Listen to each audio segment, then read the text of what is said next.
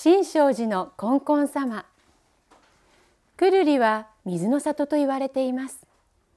昔々くるりで一番高い上城山には三本の道がありました。一つは里道でこれは人が里へ行く道。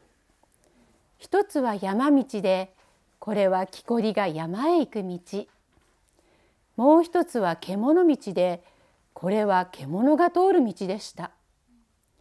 人がこの獣道に迷い込むと里に出られなくなったり谷に落ちてしまうことがありました。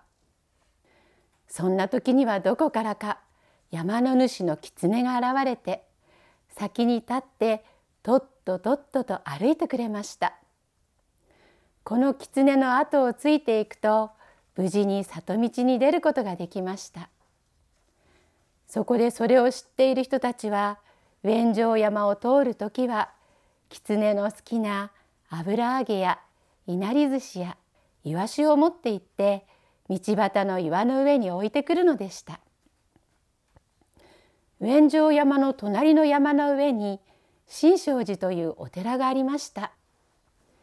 新勝寺の和尚さんはお風呂が大好きで毎日2度ずつお風呂に入っていました。けれどもお風呂に入るには新勝寺の麓にある川から水を汲んでこなければならずそれはそれは大変な仕事でした。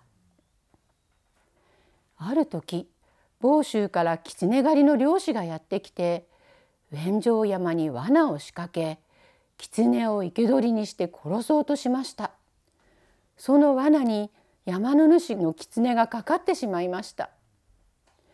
新勝寺の和尚さんは狐が生け捕りにされたと聞くと「これは大変だ」と慌てて漁師のところに駆けつけて「その狐はこの山の主だ。山の主の狐を殺しちゃいけない。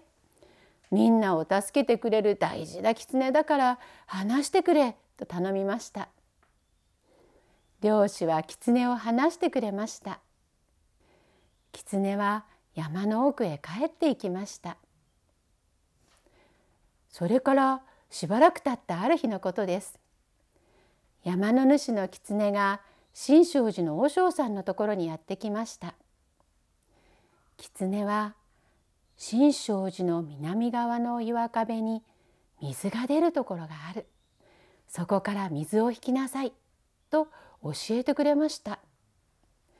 和尚さんが行ってみると狐の言った通り岩肌から水が染み出ていました。そこで和尚さんは寺の檀家を集めて横穴の井戸を掘ってみました。すると水がこんこんと湧き出てきました。和尚さんはその横井戸から水を引いて楽にお風呂に入ることができるようになりました。またその水を麓まで引いたので村の人たちもいつでもきれいな水をたくさん使えるようになりました。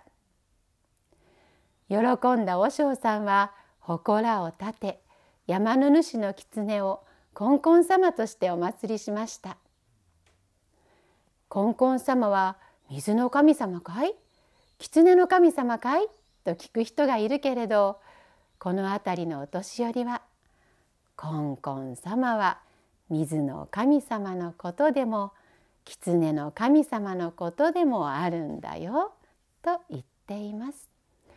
水がコンコン狐がコンコン。